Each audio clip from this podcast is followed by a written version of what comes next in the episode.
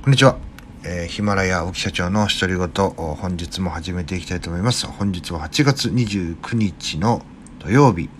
土曜日でございます。えー、私は最近ですね、えー、怖い動画、えまあ、テレビでやること少なくなりましたけども、え怖い動画を見るのがですね、昔は大好きでした。今、嫁さんそういうの嫌いですしね、子供にもちょっと悪い影響を与えたくないということで見るのはやめたんですが、やっぱしね、テレビでやってると、録画してね、えー、嫁さんと子供が寝てる時にこっそり、えー、見たりするわけなんですけども、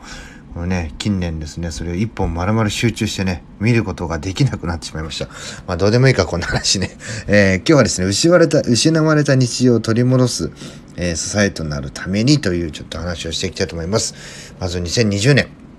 えー、日本はおるかですね、えー、世界中がこうコロナウイルスの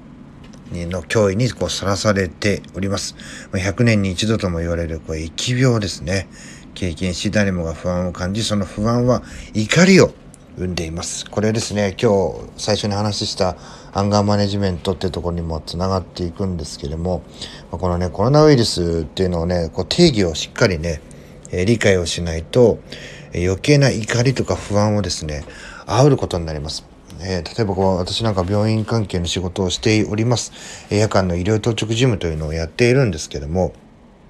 えー、基本的にその国が出している定義っていうのはですね、まあ、15分以上そのコロナウイルスの患者さんにこうせ、まあ、接触、まあ、接触した人15分以上ですね。えー、まあ近くで、えー、まあちょっと何メートルか定義わかんないですけども、えー、ざっくり言うと15分以上近くでこう一緒に過ごした方っていうのを濃厚接触者っていうふうに定義しますと。でそういう人がね、あの、移りやすいなんていうふうに言われてますけども、えー、何かね、直接こう、しっかりとこう消毒をする。まあ、消毒ね、その、すべてのことを言ったらね、もう、えー、完璧なものなんてありませんので、もうキリがない世界の中で仕事をしているわけですね。で、えー、そこまでだったらこうにしていいとか、それまでだったらこういうことをしましょうとか。だから僕らはその実際に、え、熱発といって、えー、発熱してる患者さんが運ばれてきたりとか、病院に来たりした時に、もう本当にフェイスシールドと、えー、口にこう当てるマスクと、まあ、手袋とかはせずに消毒をして、で、そのままえフェイスシールドとマスクのみで、え応対をするというようなことをしています。特段ね、あの、え看護師さんみたいにその15分以上、あの、そばに寄り添って何か処置をするっていう人じゃない限りは、防護服なんていうのを着たりはしません。です。まあね、そういったことをやっぱりね、こう、えー、しっかりとこう、これこれこうだからこうこういう風な処置になってるんだっていうのをしっかり受け入れてね、えー、仕事をするっていうことが大事だと思いますし、あの、本当にね、こう、えー、抽象的なことだけ、また悪いことだけをこう取り入れてね、その不安とか怒りを生むっていうのは、本当にね、この、一言で言ってしまえば誤解してる部分っていうのは多々あるわけですよね。えー、そういったものをなるべく取り除くための、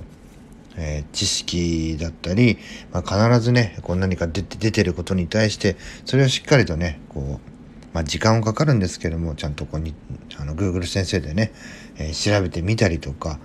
まあ、いろんな見解出てるんですけども、あの、結局ね、答えはないんで、あの、自分が、あ、そういこれを見たら納得するなっていうものが見つかるまでね、えー、探し続ければいいと思いますし、えー、なければね、ないでね、仕方ないと言って諦めるしかないような、今世界でね、仕事をしていますんで、えー、失われた日常を取り戻す支えとなるために、まあ、不安とか怒りっていうのをですね、え、なるべくこう覚えてもそれを解消するすべ、えー、その調べ続けるとかですね例えばこう体を動かすとか僕もねあの本当にね行きたいんですけどジムにね全然行けてないのでもう迷惑かけるんじゃないかっていうね不安の方が多いですし、まあ、同じ人とねこう距離を離れても2メートルなんて離してあのジムでトレーニングなんかできませんからあのキックボクシングとかね、え、マスクとかフェイスシールドっていうのはあのトレーナー陣はしてますけどもなんかね僕がそういうきっかけで熱したらなんかやっぱ試合控えてる選手とかもいるんでちょっとこう嫌だなっていう思いもあってねなかなか体がジムに行くということにこう前向きにはなれないんですけどもそんなね、こう不安とか怒りっていうのを生んで、また納得できるような材料というのをね、しっかり作って、えー、生活していきたいなというふうに思いましたので、えー、本日の配信最後はこういった話をさせていただきました。最後まで聞いていただきありがとうございます。また明日お会いしましょう。さよなら。